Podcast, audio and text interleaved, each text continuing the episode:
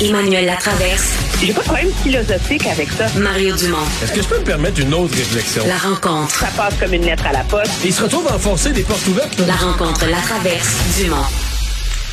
Bonjour Emmanuel.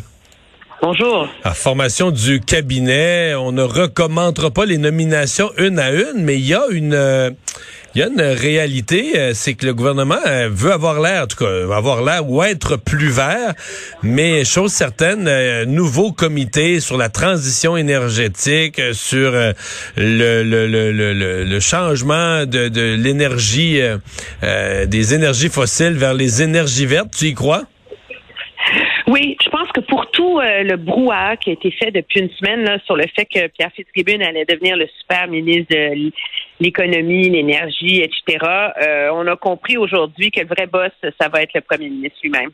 Et c'est ce signal-là qui est très, très, très fort, je pense, euh, pour l'ensemble de la machine pour l'ensemble des acteurs économiques, de dire que politiquement, le premier ministre veut contrôler cette destinée-là, si on veut, et s'assurer que tous les acteurs qui sont nécessaires soient obligés de travailler ensemble. Parce que c'est ça, quand on met économie, finance, environnement, relation avec les Autochtones autour de la table, on force finalement une genre de, synergie, puis qu'on met la PDG d'Hydro-Québec là, ben moi, je vois ça aussi comme une façon de de faire baisser euh, la tension qui semblait euh, poindre à l'horizon entre la PDG d'Hydro-Québec et, euh, et le ministre Fitzgibbon. Puis c'est une façon aussi de, je pense, d'envoyer le signal que M. Fitzgibbon n'est pas tout puissant. Et que c'est lui le euh, premier ministre. Est-ce que tu as vu toute la toute la stratégie de réseaux sociaux d'Hydro-Québec avec réponse de Pierre Fitzgibbon pour dédramatiser tout ça? Non, j'étais en onde, j'ai pas vu. Écoute, c'est hilarant. Là. Euh, les gens d'Hydro-Québec ont envoyé un message. Les, les, euh, les réseaux sociaux d'Hydro-Québec, c'est des génies. Donc, ils ont envoyé un message pour dire que la tension, etc., ça faisait partie de leur travail, là, utilisant des mots du vocabulaire électrique. Okay, euh, mais l'important, c'est que le courant passe, puis tout ça avec une demande d'amitié de Sophie Brochu. mais tu sais, la demande d'amitié, tu la voyais, c'était comme un montage. La demande d'amitié de Sophie Brochu à Pierre Fitzgibbon. Et Pierre Fitzgibbon a répondu en cochant, l'a confirmé, l'a accepté la demande d'amitié et en disant « Heureux de faire partie de votre réseau ». Donc, ils ont tourné en amusement, euh, réseaux sociaux, euh, la, situation. je suis suis pas en train de dire que ça règle à long terme des relations. Il va falloir qu'ils aillent luncher ensemble, qu'ils mettent leurs affaires euh, d'aplomb, là, Oui, mais je pense qu'il y a une prise de conscience à un moment, à un moment donné, de part et d'autre, que l'avenir énergétique, la prospérité du Québec, et son avenir économique pour les 50 prochaines années repose autour de cette transition énergétique. Tu n'as pas besoin d'être un PhD en économie pour comprendre ça, là. Et que cette espèce, cette espèce de crépage de chignon qui a duré trois jours la semaine dernière entre Hydro Dolorama, moi je vais avoir le power, euh, c'est moi l'actionnaire, c'est pas constructif. Et je pense que c'est ce qu'a voulu désamorcer euh, M. Legault aujourd'hui. Mais au-delà de cette guerre-là, tu sais, moi, quand je, dans les derniers jours, quand je pensais au Conseil des ministres, je me disais, si M. Legault veut envoyer un signal fort, comment il fait pour lui se donner le dossier des changements climatiques et de l'environnement? Puis, en vérité, c'est un peu ça qu'il a fait.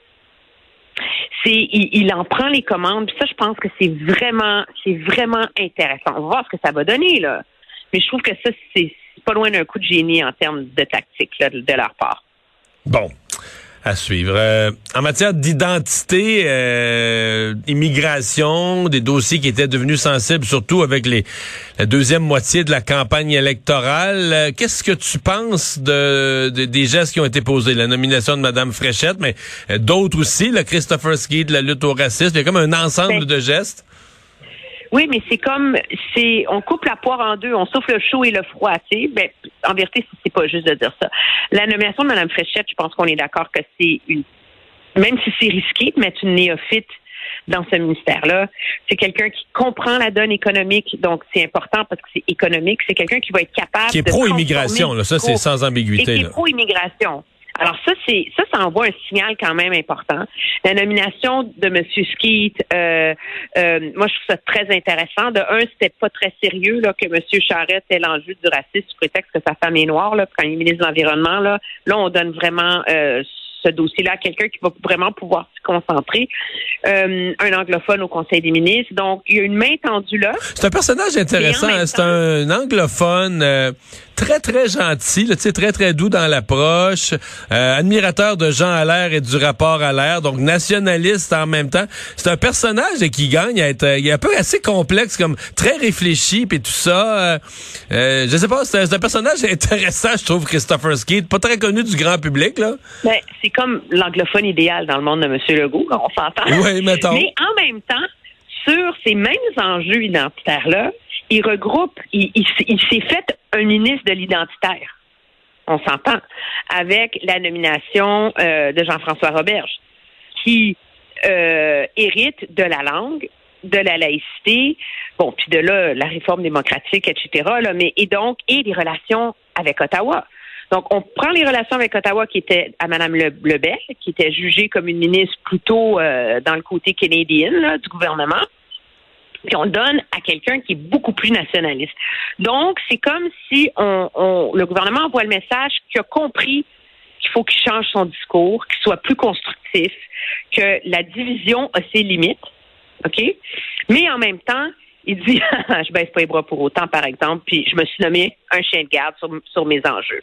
Hmm. Et ça, je trouve que c'est ça, c'est assez habile. Ça, ça démontre vraiment une réflexion stratégique. Hey, euh, il y a une région, euh, une région qui a voté CAC à 100% quatre sièges sur quatre, ou trois et demi sur trois et demi, parce qu'il y a un siège la moitié, mais et qui n'a pas de représentation au cabinet. En fait, qu'il y en avait une qui perd sa représentation au cabinet, c'est la BTB-Témiscamingue. Non, ils ont une représentation au cabinet maintenant.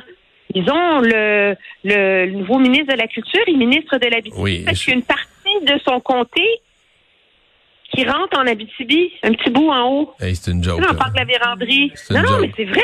Moi, je à, à grand remous, non, mais à grand remous, là, je connais mon Québec, c'est grand remous, là. oui, c'est une joke. Excuse-moi, c'est une joke, là. Mais non, je sais, je fais de l'ironie. Euh, mais le, pire, c'est que c'est un ministre de l'Outaouais, qui est ministre de l'Abitibi, puis qui habite à Terrebonne. Alors, c'est quel, puis qui est ministre de la Culture, donc il va passer sa vie dans des tapis rouges, là. Alors, c'est quoi le lien, là? Je le cherche. Je, je, je, sais, je suis même pas capable de le trouver en termes de, de réalité. Tu sais, ça serait moins, ça serait moins farfelu de nommer André Laforêt, qui est ministre du Saguenay-Lac-Saint-Jean, ministre de tu sais, quasiment. Euh, alors ça, c'est ça, j'ai hâte de voir euh, les, les réactions là-bas parce que ben, les gens, les gens te dire, moi, je viens d'une région, je viens d'une région, puis je connais bien les gens de la BTB, moi, te la dire la réaction, mais ils vont être insultés. Euh, c'est ça, la réaction. Parce que si on votait pour M. Bernard dans Rouen-Noranda, là, c'est pour avoir un ministre, on s'entend-tu, là? Ouais. C'est en disant que M. Mais euh, je vais te lancer quelque chose. Je vais te lancer quelque chose. Peut-être qu'il va y avoir un béni remaniement dans un an qui va être nommé parce que là, lui, là, il sort, il était lobbyiste, lobbyiste pour les compagnies minières. Je pense qu'on aurait voulu le ministre des mines, le nommer ministre des mines, puis qu'on se disait que dans l'immédiat, il y a trop de fils qui pendent, c'est trop récent, puis que ça aurait pas passé le test de la commissaire à l'éthique. Est-ce que ça se pourrait que dans un an, on le nomme, on le nomme lui ministre des Mines et qu'on le, qu'on, tu comprends qu'on claire les affaires avec le commissaire à l'éthique. Le temps va passer aussi. Là, il va se désengager comme lobbyiste puis tout ça. Parce que tout ça, pas tout ça arrive vite, vite, vite. Là. le gars gagnait sa vie il y a quelques semaines. Il se, il se fait élire puis là, il devient, il devient ministre. Enfin, c'est peut-être ça. Et, et on pensait, quand on était en émission euh, avant la, avant la, avant le, le, le, le, remaniement, on pensait qu'il n'y avait pas de ministre non plus pour l'Est du Québec. Parce qu'il y avait, moi, je pensais que c'était Mme Maïté euh, Blanchette-Vézina. Mais finalement, tu me dis, elle a mangé à côté de moi à la cafétéria du Parlement avec. Je pense pas ben qu'elle a été nommée. Elle était déjà là. Hein? Elle a été, elle a, elle a été nommée euh, ministre euh, des Ressources naturelles et des forêts. Ce qui est intéressant, c'est que les ressources naturelles et les forêts, une fois que tu enlèves l'énergie, comme c'est un ministère qui est moins gros, là, on s'entend. Il reste mine, et forêt. Oui, ouais, mais mine, c'est assez gros, là. Euh, moi, ce que je remarque dans ce Conseil des ministres-là, c'est qu'il y a une très grosse place au recrues. C'est un gouvernement où on a élevé au Conseil des ministres une seule nouvelle personne qui, avait été élue en 2018, c'est Christopher Skeet. Puis on fait de la place à neuf recrues vedettes. sais. Donc, euh, est-ce que c'est déséquilibré? Est-ce que c'est en termes de ceux qui ont fait quatre ans là, à faire toutes les commissions parlementaires, à faire le travail, est-ce que ça crée une frustration euh, trop grande? Ben, je pense qu'il y a un risque là-dedans, très, très, très certainement. Maintenant, euh, les gens qui, sans rien enlever aux députés qui étaient là actuellement, la réalité, c'est que pour la plupart des recrues qui ont été nommés euh, ministres, c'est des gens qui ont des feuilles de route assez impeccables et remarquables. Personne ne va reprocher. Euh, mais on les nomme dans des ministères importants, mais plus petits, pour qu'ils fassent leur dent. On veut plus qu'il y ait une hmm. autre Marie-Chantal Chassé euh, ou une autre Sylvie Damour. Là. On a appris la leçon je voyais quand même, là, on n'a plus de temps, mais je voyais des journalistes qui notaient trois absents, un peu comme Claire Sanson qui avait boudé la cérémonie euh, il y a quatre ans. Euh, il y a Gilles Bélanger, le député d'Orford, il semble-t-il, il y a Yuri Chassin, mais là je le répète, là, je l'ai pas vérifié de mes yeux. Yuri Chassin euh, qui est dans les Laurentides et il y aurait dans les Laurentides aussi. Son téléphone a sonné à lui déjà. Ah oui? Éric Duhem. Ah oui. Et dans, et dans Mirabel, et dans Mirabel. Ouais, et dans Mirabel, Madame Damour, l'ancienne ministre des Affaires autochtones, ces trois-là auraient été absents euh, de la, la cérémonie. Enfin, à suivre. Hey, merci Emmanuel. Très bien, au revoir.